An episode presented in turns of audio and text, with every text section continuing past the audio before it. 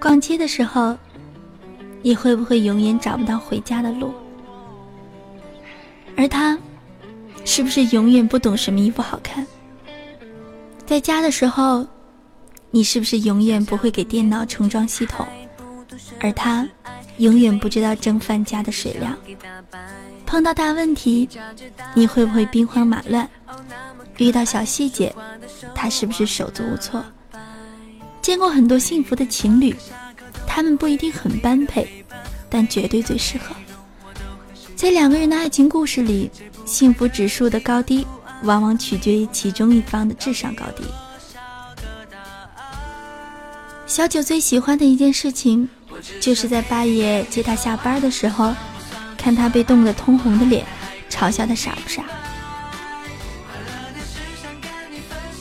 四年前，八爷暗恋小九的时候，经常给小九写匿名情书，小九嘲笑他傻不傻，没有文笔不说，字儿还那么丑，而且是匿名的，哪怕写了一百零一封情书，他想感动都只能对着空气感动。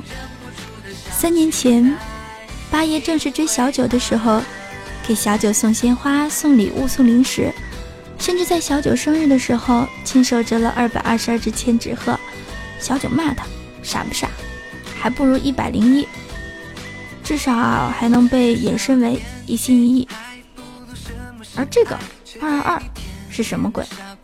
而且一个大男人弄这种东西，害不害臊？小九说：“认识八爷之前，他从来都不知道天底下还有这么笨的男人。认识八爷之后，他觉得以后再也不会有像八爷这样对他这么好的男人了。缘分这种东西真的很奇怪，明明一开始的时候看不上，后来却离不开。特别是在一起经历过那些无知温馨的岁月之后。”原以为很成熟的自己，其实很幼稚；原以为很坚强的自己，其实挺脆弱；原以为可以一直扮演小孩的角色，慢慢的就成了恋爱中的成年人。小九说，他很庆幸认识了八爷，能容忍他的固执和幼稚，能安慰他的小情绪和忧伤，能在他受挫的时候提供肩膀，能在他骄傲的时候伸出棍棒。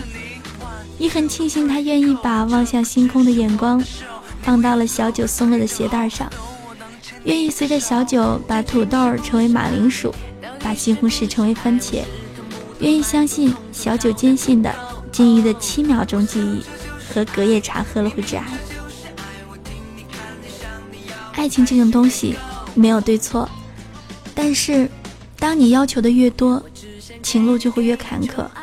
当你渴望富裕生活的时候，请别轻易答应一个平头青年的求爱；当你渴望知性人生的时候，也别轻易投入文盲巨鳄的怀抱。在爱情里，重要的是彼此是否能始终待对方如初心，是否能坚信这个世界很美丽，但是有你更美丽。美好的爱情，往往是我的幼稚你看破不说破，你的骄傲。我清醒，却装糊涂，往往是你陪我长大，我陪你变傻。我是柳柳，